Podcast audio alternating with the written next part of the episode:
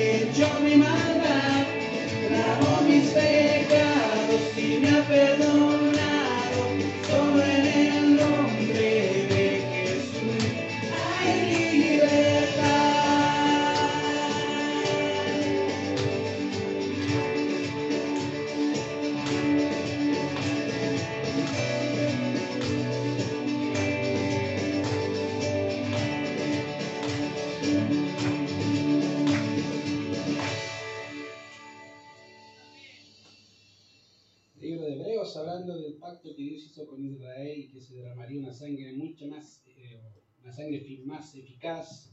Dice así, porque habiendo anunciado a Moisés todos los mandamientos de la ley eh, al pueblo, tomó la sangre de los becerros y de los machos cabríos con agua, lana, escarlata y sopo y roció al mismo libro y también a todo el pueblo. Y diciendo, esta es la sangre del pacto que Dios había mandado. Y además de esto, roció también con la sangre del tabernáculo y todos los vasos del ministerio. Y casi todo es purificado según la ley con sangre. Y sin derramamiento de sangre no se hace remisión. Y sin duda la sangre del Señor es preciosa, ¿cierto? Vamos a cantar entonces solo de Jesús la sangre.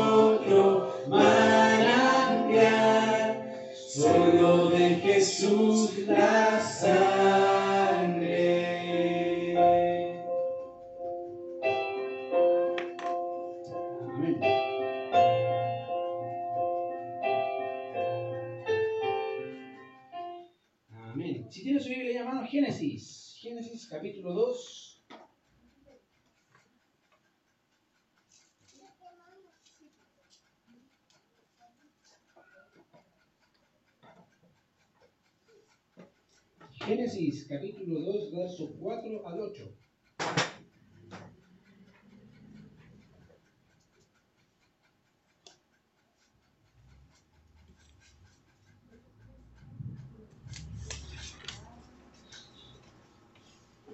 Génesis capítulo 2, verso 4 al 8. ¿Ya? Si lo tienen, obviamente vamos a leer con ustedes, como yo, y en los versículos 8 leemos todos juntos. ¿Ya? Voy a empezar. empezar yo con el 4 y ustedes siguen con el 5 y así. Dice así. Génesis 2.4. Estos son los orígenes de los cielos y de la tierra cuando fueron creados, al día que Jehová Dios hizo la tierra y los cielos. Ustedes. y toda planta del campo antes que fuese la tierra, y toda hierba del campo antes que naciese, porque Jehová Dios aún no había hecho llover sobre la tierra, ni había hombre para que labrase la tierra. Sino que subía de la tierra un vapor, el cual regaba toda la faz de la tierra. Entonces Jehová Dios formó al hombre del polvo de la tierra, y sopló en su nariz aliento de vida, y fue el hombre un ser viviente. Todos. Y Jehová Dios plantó un huerto en Edén, al oriente, y puso allí al hombre que había formado. Amén. Vamos a seguir cantando al Señor en la casa de Dios. Mejor es un día en la casa de Dios que mil años fuera, ¿cierto? Vamos a cantar.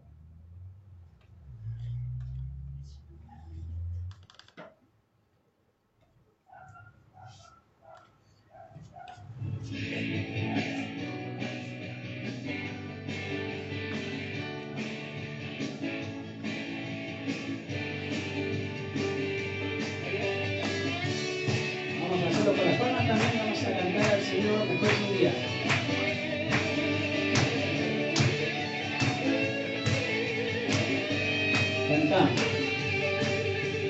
Mejor es un día en la casa de Dios que mil años lejos de Él.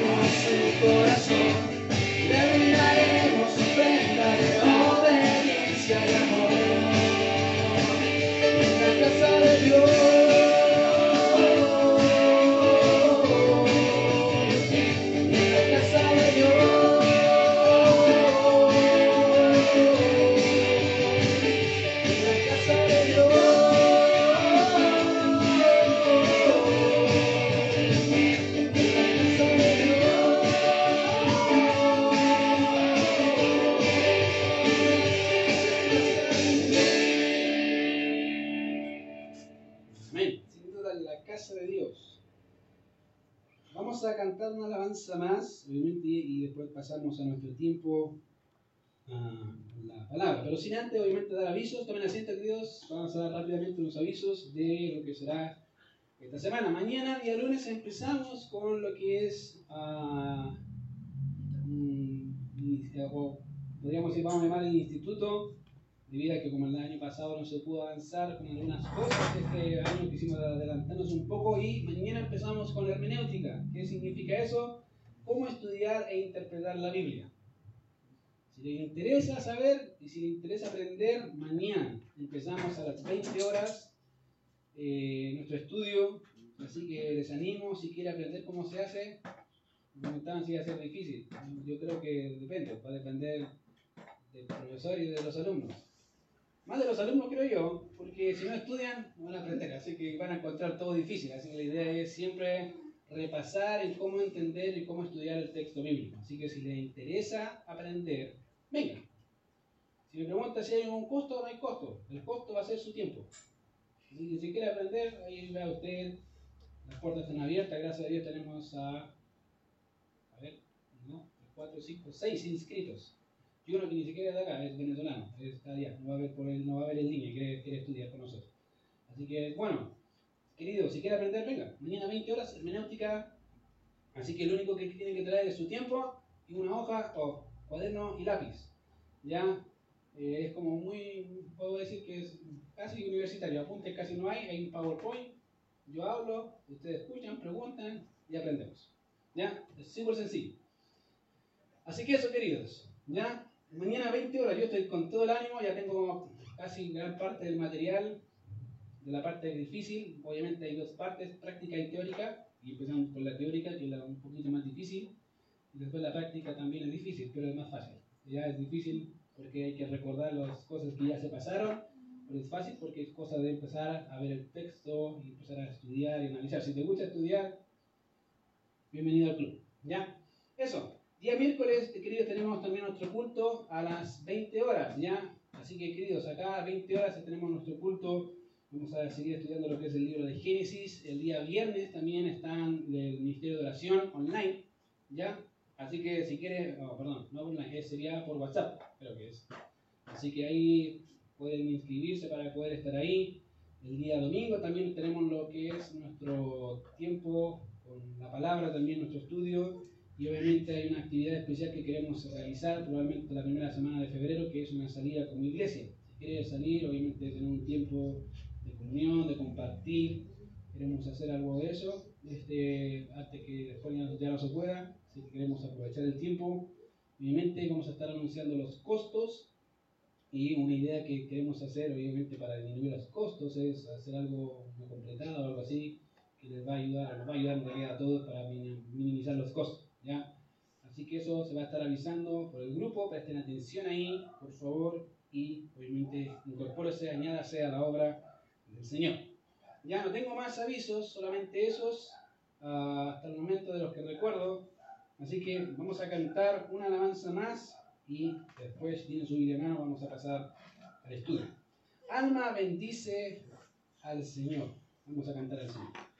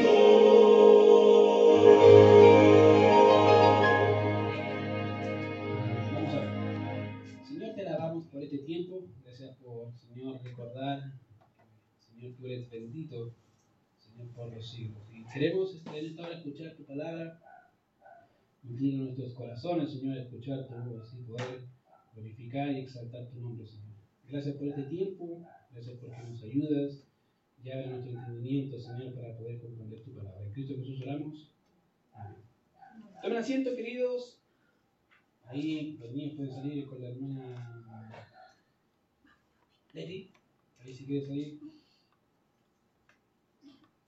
Y vamos a estudiar. Génesis. Ahí si tienen su, su Biblia. Es interesante, queridos, notar ah, los nombres en la Biblia. En realidad, eh, es interesante también, principalmente la Biblia hebrea, eh, cómo están descritos sus nombres. De hecho, si ven ah, esos nombres, eh, Génesis, obviamente el libro nuestro dice Génesis, básicamente en la Biblia hebrea cada libro tiene su nombre o su nombre viene descrito de las primeras palabras del libro, por ejemplo. Eh, básicamente si el principio se saca de adelante, de Génesis hacia adelante. Ejemplo, si ven Génesis 1.1, dice en el principio creó Dios los cielos y la tierra, que es el texto que ya, ya estudiamos. Y en la Biblia nuestra dice Génesis, porque Génesis significa inicio, comienzo, principio, esos son los sinónimos de Génesis. Pero en la Biblia hebrea aparece como Sh- Bereshit, que significa principio. El éxodo que nosotros aparece ahí, en realidad la Biblia hebrea no se llama éxodo. ¿Cómo se llama? Shemot. ¿Y ¿Por qué Shemot? Si va a Éxodo, capítulo 1, verso 1, va a encontrar que ahí dice, estos son los nombres de. ¿no? Y básicamente significa, Shemot significa nombres. Y así sucesivamente, cada libro de la Biblia tiene su apelativo al principio. ¿ya? Y esos son los nombres que encontramos ahí.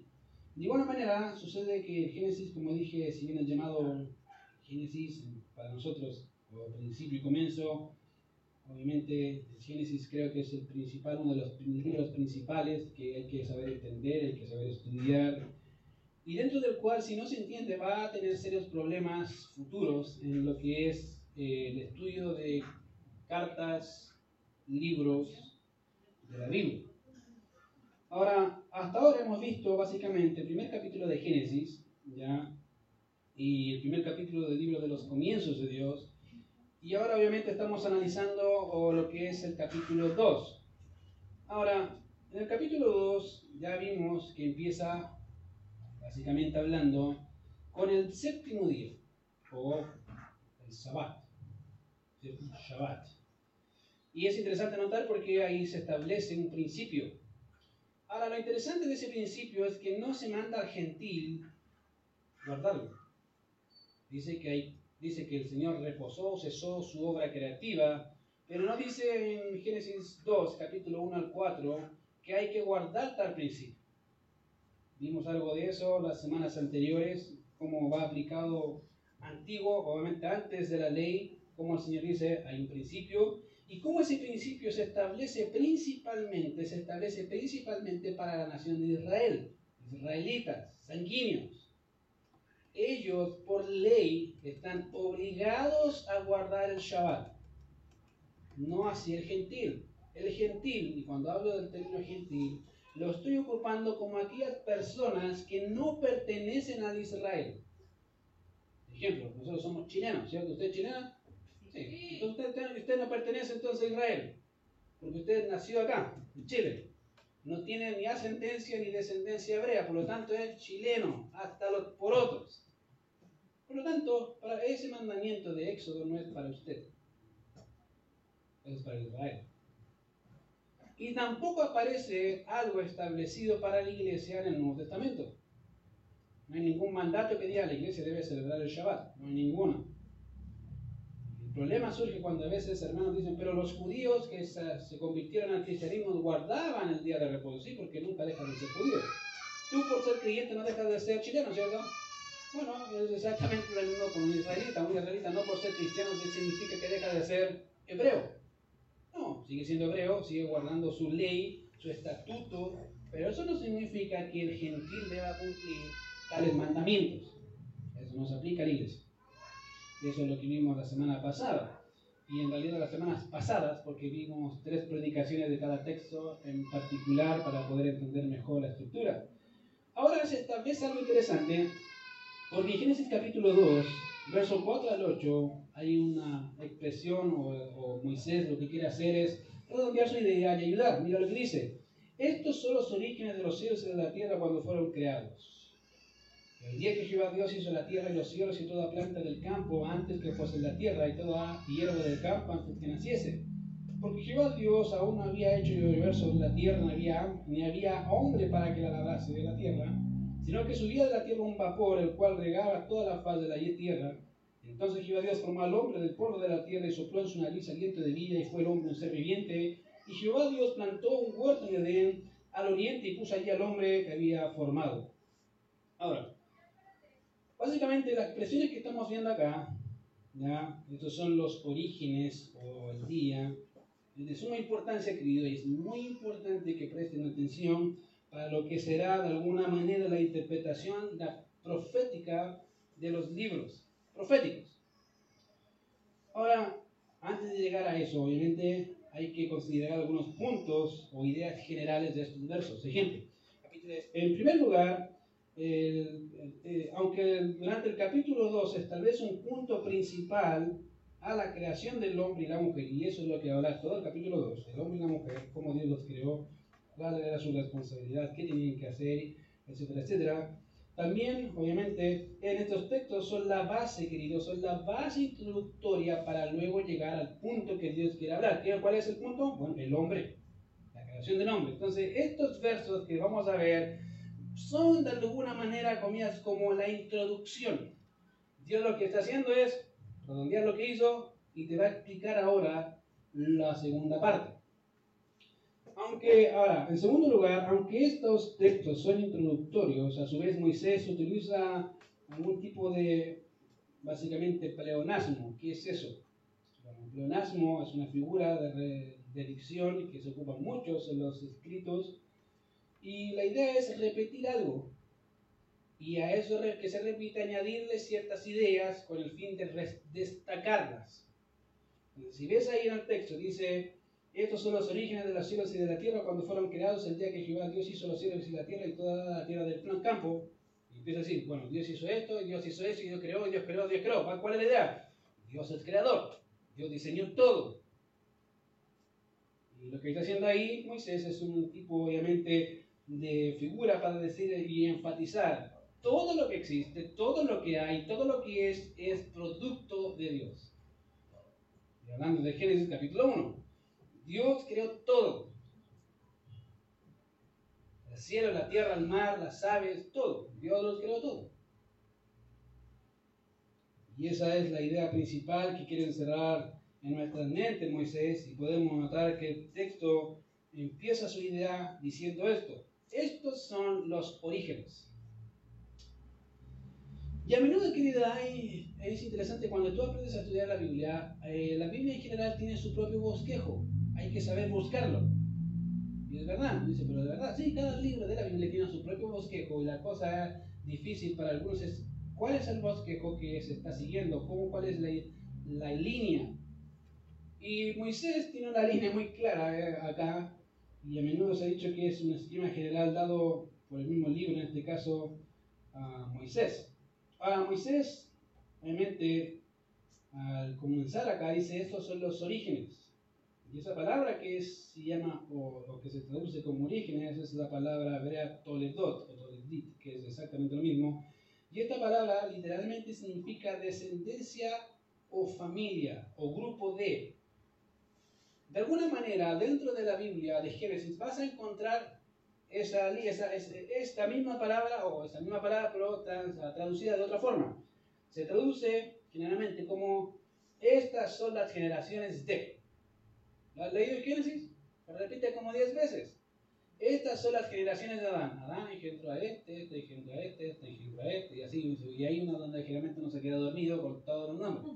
Bueno, ese básicamente, dentro del libro de Génesis hay 10 que se llaman Toledot, y esa es la línea, ese es el margen. Entonces, cuando vemos eso ahí, el problema es cómo entonces, cómo, cómo lo está ocupando acá Moisés. Ahora, al estudiar esta palabra puede entender o puede tener dos sentidos básicamente eh, aquí. En primer lugar puede tener el sentido de historia. En segundo lugar puede tener un sentido de origen, de comienzo.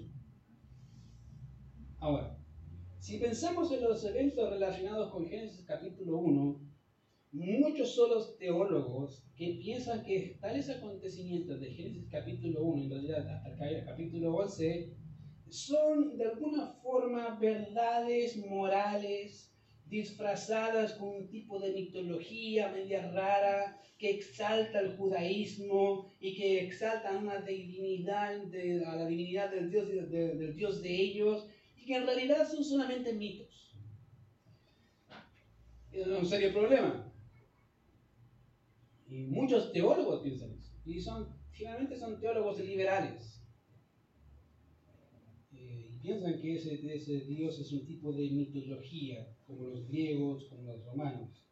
Y sacan a Dios de la historia como un agente externo a ella y a su vez lejano de su creación, como que Dios no está interesado de su creación, no le importa, y en realidad lo que hizo, lo hizo y se acabó. Y querido, cuán lejos de la realidad es pensar de esa forma. De hecho, cuando vemos el texto bíblico, vas a ver a Dios, al Dios de la historia en la historia. Como en medio de la congregación de Israel, ese Dios omnipotente, soberano, bondadoso, lleno de gracia, se, se ve en el transcurso de la historia de la redención desde Génesis hasta Apocalipsis.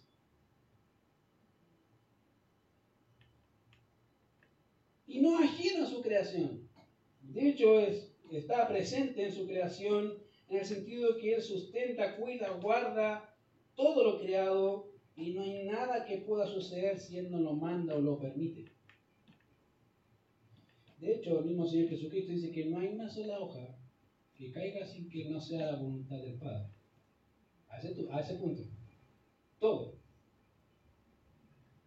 Entonces, obviamente, el texto, obviamente, aquí pensar de esa forma es en realidad equivocada, porque Dios obra en la historia y en su creación. Por otro lado, cuando pensamos en esta palabra como los orígenes, no solo reafirma el sentido histórico de Génesis capítulo 1, sino que, de hecho que se establece ahí como su base primaria y principal, en donde Dios es el agente principal, sin lo cual nada, nada, nada de lo que ha sido hecho fue hecho, querido. Si todo lo que tú ves existe porque Dios lo creó. Así de simple. Y cuando tú lees Génesis, dice, en el principio creó Dios los cielos y la tierra. Si tú quieres debatir si existe o no existe Dios, el puro hecho de que empieces a dudar o a luchar con la existencia de Dios, admites que debe haber un Dios para poder luchar. Si existe o no. No puedes luchar con algo que no existe. Es ilógico. ¿Se fijan? De alguna manera, mente nada de lo que ha sido hecho fue hecho si el Señor Dios Todopoderoso no, no existe. De alguna manera, este texto es el encabezado de lo que Dios comenzará a hacer en las generaciones sucesivas en vista del plan de redención para sumergirnos en lo que será la creación del hombre, su mujer, su labor, su trabajo, su, eh, su obediencia, su descendencia, etcétera, etcétera, para llevarnos a la historia de la redención. ¿Cuál es? El Mesías. Mesías. De hecho, tú puedes ver muy temprano en Génesis capítulo 3, verso 14, el protoevangelio, que se le llama, básicamente, teológicamente se le llama así, cuando Dios le dice, tú le dirás en la cabeza y él te dirá en el calcañar, hablando del Mesías. Muy temprano ahí se ve el plan, parte del plan del Señor. Entonces, cuando empieza ahí, obviamente cuando básicamente la historia de los seres de la Tierra no nos hablan o describen del origen del universo, sino básicamente lo que sucede después de que el cielo y la tierra fueran creados. Entonces, en el orden de los días de Génesis, básicamente lo que va a ser el capítulo 2 va a ponerte en el día 6. Y fíjate que es interesante porque Moisés siempre hace eso cuando escribe. Cuando Moisés escribe, empieza en el principio creó Dios los cielos y la tierra. Si tú lo dejas ahí, la pregunta innata que te va a aparecer en tu mente es, ¿y cómo lo hizo? Bueno, y Dios, y Moisés se adelanta, guiado por el, por el Espíritu del Señor, y te empieza a explicar cómo lo hizo. Día 1, día 2, día 3, día 4, día 5, día 6, día 7. ¿Entendiste? Sí. Ok, entendí que Dios creó todo. Bien. Segunda lección. Dice ahí, básicamente, y fueron creados el universo, fue creado todo, Dios lo hizo, Dios lo diseñó. Y ahora lo que voy a hacer, voy a explicarte qué pasó con el día 6. ¿Te acuerdas que yo creé al hombre y a su mujer? Sí. ¿Cómo los hice? ¿Sabes cómo los hice? Ni idea. Luego lo voy a explicar. Y empieza a resaltar en el capítulo 2, empieza a enfocarlo más y más en la pareja. Capítulo 3, la caída. Capítulo 4, los resultados de la caída y particularmente en dos individuos, Caín y Abel. Ahora lo digo así porque mucha gente generalmente pregunta, ¿y acaso Adán y Eva no tuvieron más hijos? Todos nacieron ahí y, Adán, ¿y cómo lo hicieron? O sea, todos tuvieron relaciones con Eva. No, Tú ves Génesis capítulo 5, dice, estas son las generaciones de, y empieza a hablar de las generaciones de Adán, y al final de su generación dice, y tuvo hijos e hijas. Entonces ¿por qué capítulo 4 solo habla de Caín y Abel? Porque ese es el centro, ese es el foco. Dios quiere llamar la atención para enseñarle a Israel de dónde salió. Y por ende enseñarnos nosotros de dónde venimos. Entonces, pensar que solamente hay dos hombres en realidad es un error. Dios está enfocando más y más el lente. Empezó de la creación, ahora voy a enfocarlo en la pareja. ¿Cómo dice el hombre? ¿Cómo se desempeña la pareja? Después, cómo se desenvuelve su descendencia.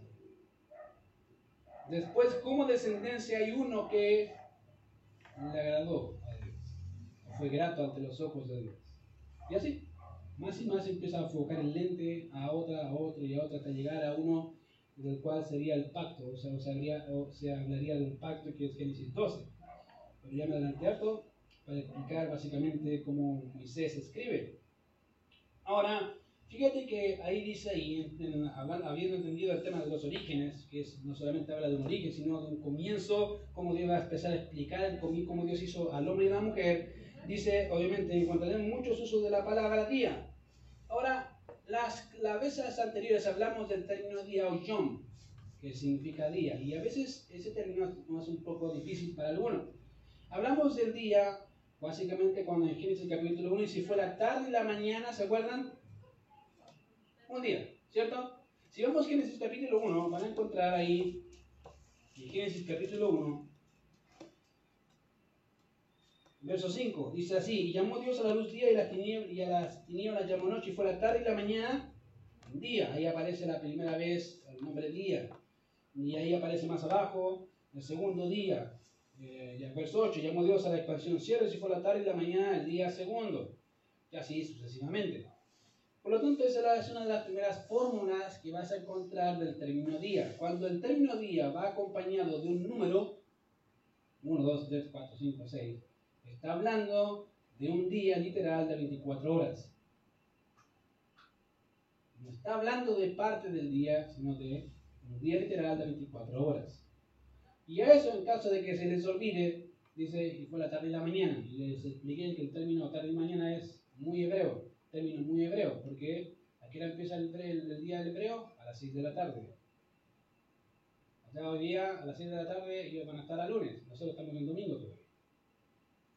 ¿Cierto? Y de hecho el Shabbat ellos lo celebraron hasta las 6 del día anterior. Entonces así es. Y eso es algo normal. Ahora, cuando vemos eso, queridos acá, eso es una forma en que se ocupa el término día, pero no es la única. He dicho y he puesto ejemplos como a veces nosotros ocupamos el término día. Me acuerdo, no sé si con los niños la iglesia, a veces ocupamos el término día y yo te digo, te pregunto, ¿qué hiciste ayer? Como el día de ayer, ¿cierto? Y uno generalmente dice, ay, fui, no sé, me, tomamos desayuno y después salimos al parque. ¿Cierto? Generalmente las mujeres dan más detalles, pero el hombre dice, ay, sí, dice esto y esto, se acabó. Y uno asume, ¿cierto? Que se bañó, que se lavó los dientes, que desayunó, ¿cierto? Hizo la cama, y uno asume todas esas cosas como si fuesen parte del día. Y uno lo asume, bueno, esa es la idea. A veces asumimos que se hizo una cosa, aunque haya sido parte de ese día, como parte. ¿Se fijan? A veces ese, es el día, el día de ayer hice algo, pero que estoy puntualizando, estoy enfatizando algo que hice y que me llama la atención. Entonces lo otro no me interesa. Solo estoy enfatizando lo que me interesa. Una vez es el hebreo es exactamente lo mismo. Y en el caso acá, fíjate que dice ahí, estos son los orígenes, el día el día. Ahora, en nuestro texto solo se nos dice que obviamente los orígenes de los cielos y de la tierra, y que si nos fijamos bien, muy parecido a lo que encontramos en Génesis 1.1. En el principio creó Dios los cielos y la tierra. Esto, y estos son los orígenes de los cielos y de la tierra. Es básicamente la misma idea. Y añade diciendo, el día en que Jehová Dios hizo los cielos y la tierra día que Jehová Dios hizo los cielos y la tierra. De manera que la expresión día que aparece ahí, querido, está hablando de un evento histórico real. Cuando Moisés está diciendo el día en que Jehová Dios hizo los cielos y la tierra, no está diciendo que lo hizo en un día. Está diciendo que el evento como tal fue hecho. Por eso dice, el día en que Jehová Dios hizo, todas las cosas, y eso fue en siete días literales de 24 horas, pasó. Dios hizo el cielo y la tierra, el mar y todas las cosas, y sucedió tal cual aparece. Y esa es una expresión muy común. Ahora, ¿por qué dije, obviamente, que es importante la interpretación bíblica? Porque también más adelante se va o se, se explica y aparece términos muy parecidos, básicamente hablando del día de Jehová. A veces he escuchado hermanos que dicen, el día de Jehová es un día literal. No. si hubiese sido un día literal de 24 horas, el hebreo hubiese puesto un día. Uno y la palabra John, que es día. Como lo hace Génesis y como lo colocan muchos textos del Antiguo Testamento. Pero no lo puso así porque el profeta entendía que el día de Jehová es un evento donde incluye dos aspectos, la bendición y la maldición. Y eso en virtud del pacto que Dios hace con Israel. Dios hace un pacto con Dios en el monte Sinaí. Y dice, si ustedes obedecen, bendición. Si ustedes desobedecen, maldición les va a caer. Entonces, cuando se hablan, los, los profetas hablan del día de Jehová, están hablando de esos dos aspectos, de la bendición del Señor y también van a estar hablando de lo que es la maldición. El día de Jehová comprende esos dos aspectos. ¿Cuándo es la maldición de Dios hacia Israel? Bueno, el juicio de Dios sobre Israel va a ser futuro. Mateo 24, Mateo 25 hablan de ese evento y obviamente si no lo cree, vea lo que pasó en el año 70 cuando el templo fue destruido, que es una, podríamos llamar, un evento puntual donde es muy literal, muy literal lo que el mismo Señor Jesucristo dijo. No quedará piedra sobre piedra que no sea derribada y sucedió tal cual. Pero los eventos, ese evento particular que aparece en el año 70, era podríamos decir, una antesala de lo que será para Israel futuro. Como la maldición de Dios sobre Israel. ¿Cuándo va a ser la bendición de Dios sobre Israel? Cuando su Mesías gobierne sobre la tierra y sobre sus enemigos. Cuando todos sus enemigos sean puestos sobre, como estados bajo los pies del Mesías. Y él va a regir con vara de hierro. ¿Cuándo va a ser eso? En el milenio. Querido, y esos son los aspectos de la bendición y la maldición que se llama el día de Jehová. Y no es un día literal, es un evento que abarca alto tiempo. Pero no es un día como tal. Como dije, eso no se va a entender si no se comprende cómo, se, cómo, a veces los mismos textos se lo interpretan. Ahora, obviamente dice ahí, el día que Jehová Dios hizo los cielos y la tierra, fueron creados por él. Ahora, solo veremos algo rápido aquí, y ya, ya lo he dicho en otras ocasiones a modo de, repaso. Desde el inicio de Génesis, querido, la expresión creo me dice del gran poder de Dios solo como pronunciamiento, solo con el pronunciamiento de su palabra. Querido, no hay cosa que Dios no diga y se haga. Así de simple. Y le he puesto muchos ejemplos. Querido, si Dios te hizo algo, te lo dijo, tú no quieres ser obediente, Dios lo va a cumplir sí o sí. Sí o sí. ¿Te guste o no te guste? Lo va a cumplir. Eres fiel a su palabra. Y si no me crees, mira el mundo. ¿Quién creó la luz? ¿No fue Dios?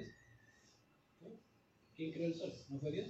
Sí, ¿cómo lo dijo? Con su palabra. Dijo luz, apareció, apareció. Sol, aparece, aparece. Si Dios dice castigo, porque yo te dije tal cosa, aparece. Solamente que Dios a veces es misericordioso. Yo creo que Dios, no a veces, siempre es misericordioso y extiende su misericordia, es paciente. Que abusemos de su paciencia es otra cosa. Pero Dios es paciente, Dios te da chance. Dice, arrepiente, arrepiente de... Y te lo va a hacer saber de una y otra y otra forma. Arrepiéntete, arrepiéntete. No, no, no, no, no. Y dice, ¿no te vas a arrepentir? Ok, asume las consecuencias. Y después venimos como cual chavo del ocho y vuelve el perro arrepentido, ¿cierto? Sí, amén. Querido, Dios, todo lo que dice lo hace. Todo. Si Él no lo hace, Él es mentiroso. Pero Él no es mentiroso porque Él es verdadero. Él es verdad. Y de su palabra sale la verdad.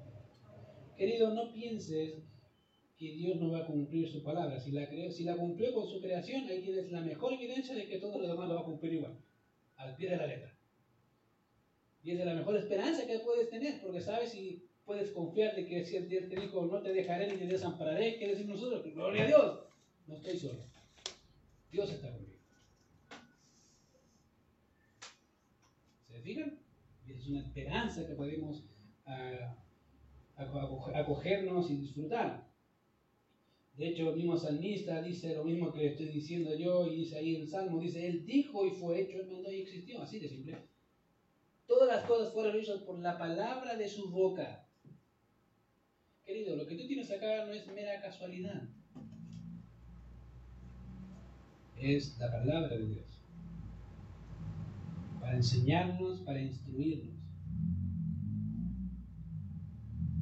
Fíjate que una de las cosas de uno de mis textos favoritos de la Biblia era, hecho, Josué 1.9. Mira que te mando que te esfuerces y seas valiente, no temas ni desmayes, porque Jehová tu Dios estará contigo donde quiera que vayas.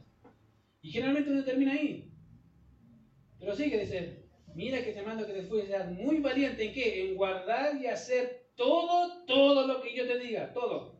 No lo que te gusta y lo que no, no, todo, así al pie de la letra. Si yo te digo, anda para allá, vas para allá. Fíjate que dice, y sobre todas las cosas, escucha y aplica. Rápido.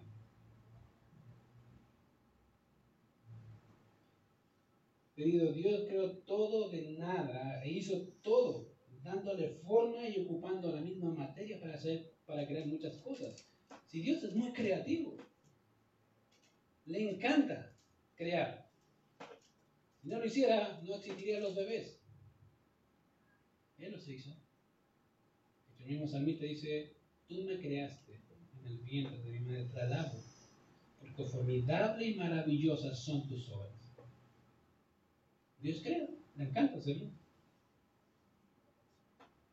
Le gusta hacer eso y para que los hombres vean su gloria digan, wow, qué maravilla, qué glorioso, qué excelso es nuestro Dios, cosa que no hace, pero esa es la idea, el hombre glorifique a Dios por quien es Él.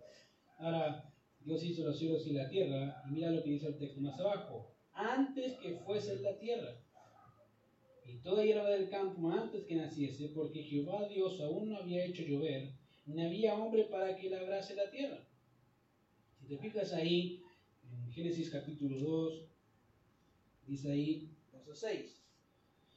Ah, verso 5, y toda planta del campo antes que fuese la tierra. Vamos a leer 4 y 5 para tener contexto. Estos son los orígenes de los cielos y de la tierra cuando fueron creados y, eh, el día que Jehová Dios hizo la tierra y los cielos. Y toda planta del campo antes que fuese la tierra y toda hierba del campo antes que naciese, porque Jehová Dios aún no había hecho llover sobre la tierra, ni había hombre para, la, para que labrase la tierra. Ahí está. ¿Se fijan? Hay dos cosas aquí interesantes a destacar. Todo lo que encontramos aquí es una imagen, es como una fotografía de cómo estaba el mundo en el día 6. Antes que fuese la tierra, ahí está, y antes que toda iba a salir, o sea, estaban el mar, el límite, había la isla. Ahí está. Eso había. Eso era. Y obviamente Dios dice después en Génesis 1 que dijo a la vegetación salga, produzcase, se produjo todo, y así sucesivamente. Y obviamente es una foto de cómo estaba el mundo cuando apareció la tierra seca, pero antes que Dios creara la vegetación. Ahora, si notamos el texto dentro de este ambiente, hay dos cosas que no están incluidas. Una es la lluvia. ¿Te fijas? Desde que no había lluvia. ¿Y qué más no había? Gracias por leer. ¿Qué más no había? Hay dos cosas. Uno que no había, una cosa que no había era lluvia. ¿Y la otra? Hombre. Sol. Ahora, en vista de que Moisés destacó la lluvia, voy a empezar un poco por ahí. Fíjate que el Salmo 65, 9 y 10 nos dicen, visitas la tierra y la riegas, en gran manera la enriqueces. El río de Dios lleno de aguas preparas el grano de ellos cuando así lo dispone. Haces que se empapen sus surcos y haces descender sus canales. Lo ablandas con lluvia, bendices sus nuevos, hablando de cómo él hace llover sobre la tierra y produce fruto. De hecho, mismo Jeremías, hablando de eso, dice, el que hizo la tierra con su poder, y el que puso el norte en el mundo con su saber, y extendió los cielos con su sabiduría, a su voz se produce la muchedumbre de las aguas en el cielo. Querido, si llueve es porque Dios manda llover. Y fíjate que hay textos que dicen que el hombre espera, los animales esperan eso. Que llueva. ¿O no, o no lo esperamos? Todos esperan, sobre todo los agricultores, que llueva, tiene que llover. Y esperan pacientemente en que Dios mande la lluvia temprana y la tardía. De eso es de Dios. Y obviamente dentro del contexto post-diluviano, después del arca de Noé. Ahí recién aparece la lluvia. Porque acá dice que no había lluvia. Entonces, ¿cómo cómo se regaba. Y fíjate que Dios es sabio, porque en nuestro texto se menciona que Dios hacía subir de la tierra un vapor el cual regaba toda la tierra. Ahora, hay algunos comentaristas que piensan que ese vapor es un río, una especie de riachuelo que pasaba y cruzaba, un tipo de manantial. En realidad no hay mucha evidencia para eso, hay más evidencia para un tipo de vapor, que, es, eh, que salía debajo de la tierra y el vapor que hace, moja. Y así se mantenía. Así se mantenía la creación de Dios y todo. Ahora, con, eso solo quiero que decir que Dios es quien sustenta, Dios es el que cuida, Dios es el que mantiene y sustenta todo, querido. Todo. Incluso a ti. Todo. Si el, si el Dios soberano sustenta el sol, que no sé cuántos millones de planetas Tierra es, ¿tú crees que a no te va a sostener? Querido, si es capaz de alimentar una mosca, ¿tú crees que no te va a alimentar? ¿Sí?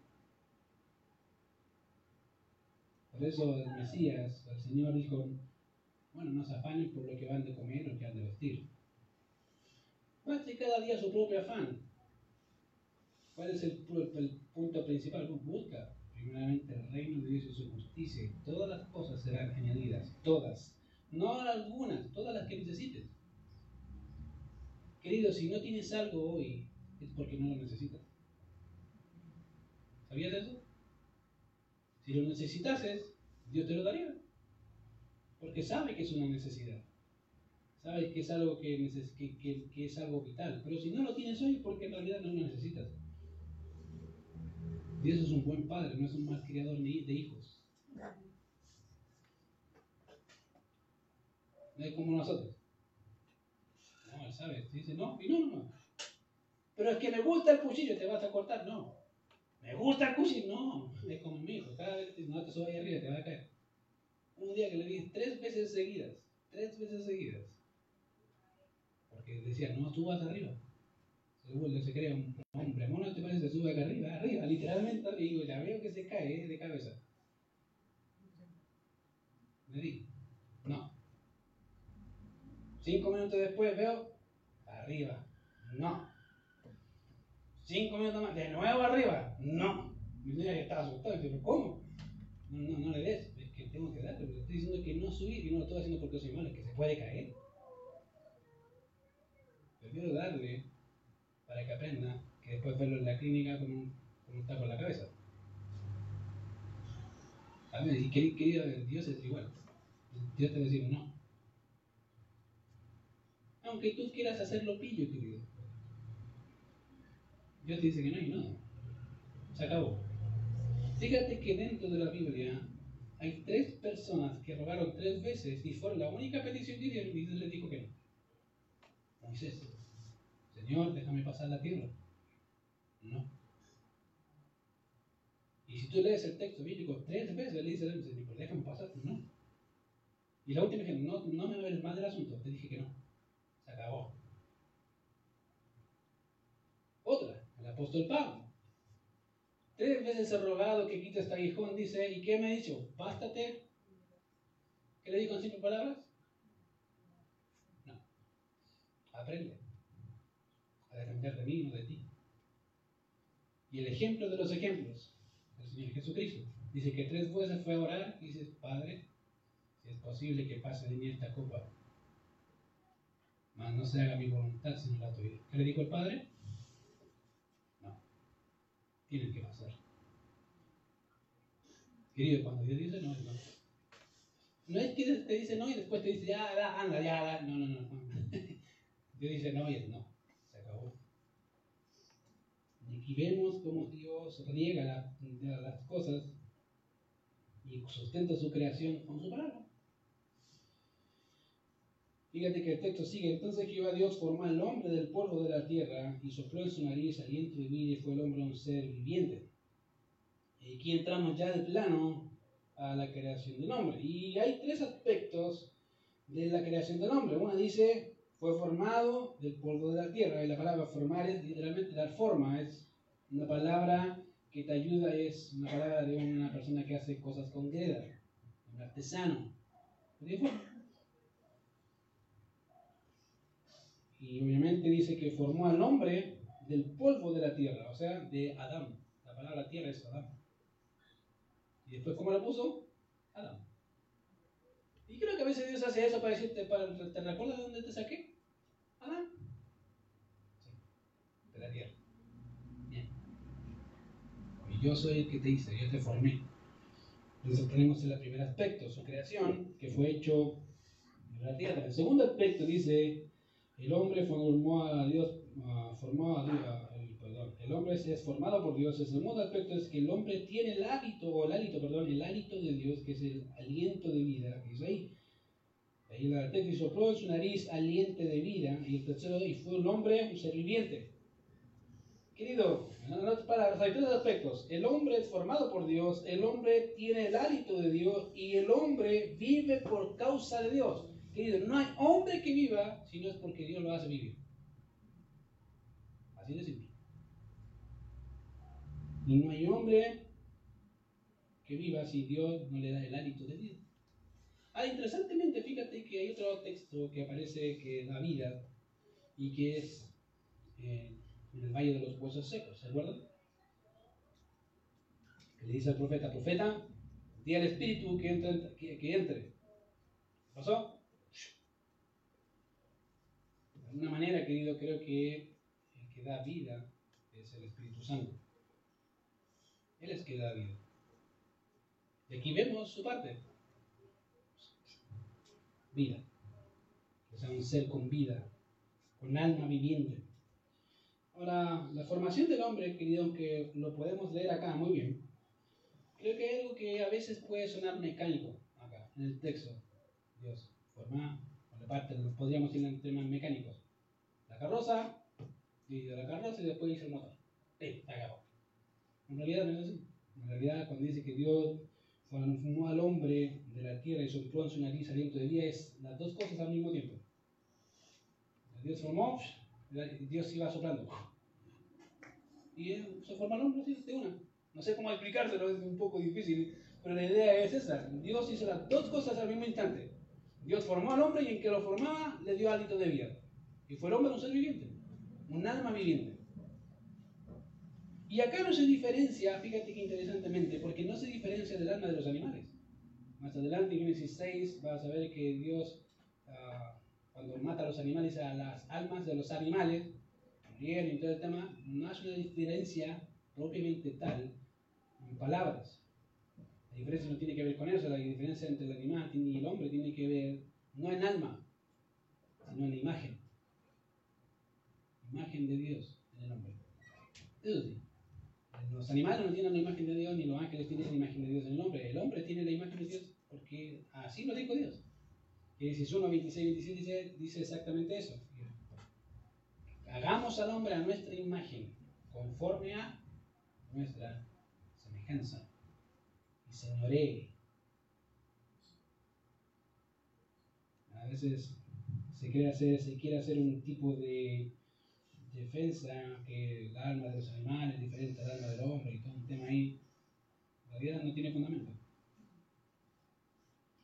La formación del hombre, querido, es de esa forma. Y fíjate que el último texto dice, Jehová Dios plantó un huerto en Edén al oriente y puso ahí al hombre que había formado. Pregunta, ¿cómo se llama el huerto? ¿Cómo se llama el huerto? Dice que se llama dice que puso un huerto en.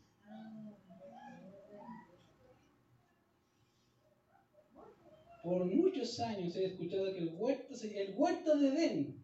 No, el huerto no se llama Edén. El huerto está en, dentro de Edén. Pero el huerto no se llama Edén. ¿Cómo se llama el huerto? No tengo idea. Porque el texto no dice cómo se llama. Dice que hay un huerto ahí. Es como que dijera en, en Santiago, el huerto en Santiago. Ah, Santiago el huerto. No, está diciendo que dentro de Santiago hay un huerto en el cual Dios puso al hombre ahí. Eso sí dice. Es interesante porque generalmente se nos enseña que el huerto se llama Edén, no se llama así, no tiene nombre, no tengo idea cómo se llama. De hecho, los judíos piensan que el huerto de Edén es Jerusalén, está inmersa por debajo, donde está exactamente la localidad de Jerusalén. Eso, eso es lo que muchos de ellos piensan. Por su ubicación, como se ubica en el mismo Génesis, muchos de ellos piensan que después del diluvio, como quedó enterrado, arriba se creó Jerusalén y ahí está Jerusalén y por eso es tan especial para el Señor. No tengo idea si es así o no. Lo que sí sé es que el huerto, Dios plantó un huerto en Edén, al oriente, y puso allí al hombre que había formado. ¿Para qué lo puso allí? Queridos, ¿para qué puso Dios al hombre ahí? Para estar de playa, ¿cierto? El año, el el día sabático. No, ya dijo, para que labrase la tierra. Y lo he dicho en otras ocasiones, y, y, lo digo y lo quiero repetir, porque algunos piensan que el trabajo es una maldición, querido. Labrar la tierra es un trabajo. Y antes de que cayera la maldición del pecado en la humanidad, ya era parte de la vida de Adán. El trabajo nunca ha sido maldición, aunque, más, aunque el proceso diga que maldición. No es maldición. No es maldición, nunca ha sido así. Por eso dijo Dios, no hay hombre para qué? Para que labre la tierra. ¿Cuál es la función de Adán? Labrar la tierra, trabajarla, cuidarla. No es que Adán estaba de año sabático, y ay, gracias a Dios, de aquí me quedo, vale. Y aquí tengo las manzanas, y tengo las frutas, qué rico, gracias y no hago nada. No, no, no, no, no. No, sí, Adán, Dios, Dios, le dio trabajo a Adán. ¿Qué? Adán, no, no, no. Tienes que trabajar la tierra si no te vengas a descansar. Ah. Querido, el trabajo es una bendición. Y algo que mi señora sabe de mí, me encanta trabajar. Me encanta trabajar, me gusta. No me gusta estar parado. Contra fome, me aburro. Me gusta trabajar. Y eso es parte del crecimiento. A los niños se les tiene que enseñar desde pequeño que el trabajo no es un castigo, es un privilegio. De poder saber que Dios te creó con actitudes que puede desarrollar. ¿Para qué? Para dar su gloria a Él y para ser un medio para poder servir a otros, ya sea a mi, a mi propia familia, mismo o a otras personas. Queridos, eso es así. Y fíjate que terminamos con la sección. Terminamos. Dice ahí, entonces Jehová Dios, uh, verso 8, y Jehová Dios hizo nacer de la tierra todo árbol delicioso a la vista y bueno para comer, también el árbol de la vida de, en medio del huerto y el árbol de la ciencia del bien y del mal. Pregunta. ¿El árbol de la ciencia del bien y del mal eran malos? ¿El árbol de la ciencia del bien y del mal era malo?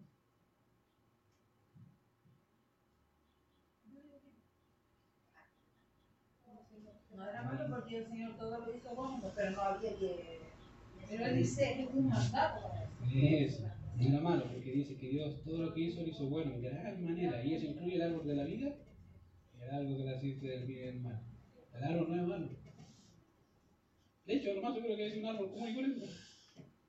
Con, fruta, no tengo idea qué fruta será, la frutita en medio del huerto. Muy bien, no tiene ni un brillo de árbol. Un árbol más entre medio de toda la jungla de árboles. Pero Dios quería enseñar y ver algo en su creación. Vamos a ver en la próxima semana. Bueno, Señor, te damos gracias por este tiempo, gracias por tu misericordia, gracias porque tú eres bueno, Señor, con nosotros. Y porque, Señor, nos recuerda nuevamente que tú sustentas tu creación, tú nos creaste con un propósito para glorificar, exaltar y engrandecer tu nombre. Y permítenos vivir en esta tierra de esa forma. Gracias, Señor, porque podemos hacerlo por medio de Cristo. Y ayúdanos a vivir de esa forma cada día, Señor. En Cristo Jesús oramos. Amén. Ok, queridos. Sí. Ya, vamos a pasar las ofrendas, que es un tiempo, es una forma también de adorar al Señor, como todas las cosas. Y vamos a cantar, obviamente vamos a orar primero por las ofrendas y vamos a cantar al Señor. Ok, vamos a orar, oremos. Señor, te damos gracias por este tiempo, gracias por tu palabra, gracias Señor también por las ofrendas que son medios que tenemos para glorificarte a ti y exaltar tu nombre por quien tú eres. Queremos, Señor, reconocerte a ti que tú eres digno de todo lo que somos y de lo, todo lo que tenemos. Y gracias porque aún así nos permites quedarnos con una gran parte de eso para también pues, servir a otros. Cristo Jesús oramos. Amén. Vamos a cantar hacia el Cristo vivo sirvo mientras se pasan las ofrendas. Mm, no sé qué pasó. Ah,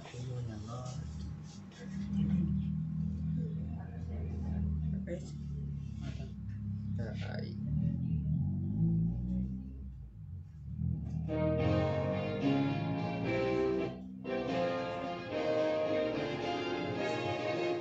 A Cristo vivo sí y en el mundo está.